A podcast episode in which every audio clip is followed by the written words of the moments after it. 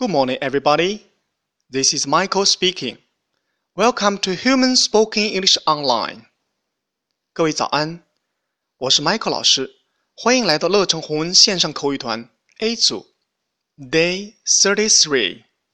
Here we go. 小新和小萌在学校餐厅一起吃午饭，咱们看看他们说了些什么吧。I don't like vegetables. Don't be so picky.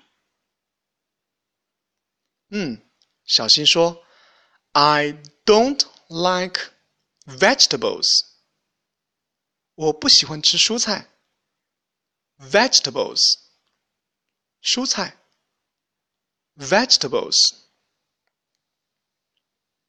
小萌说，Don't be so picky.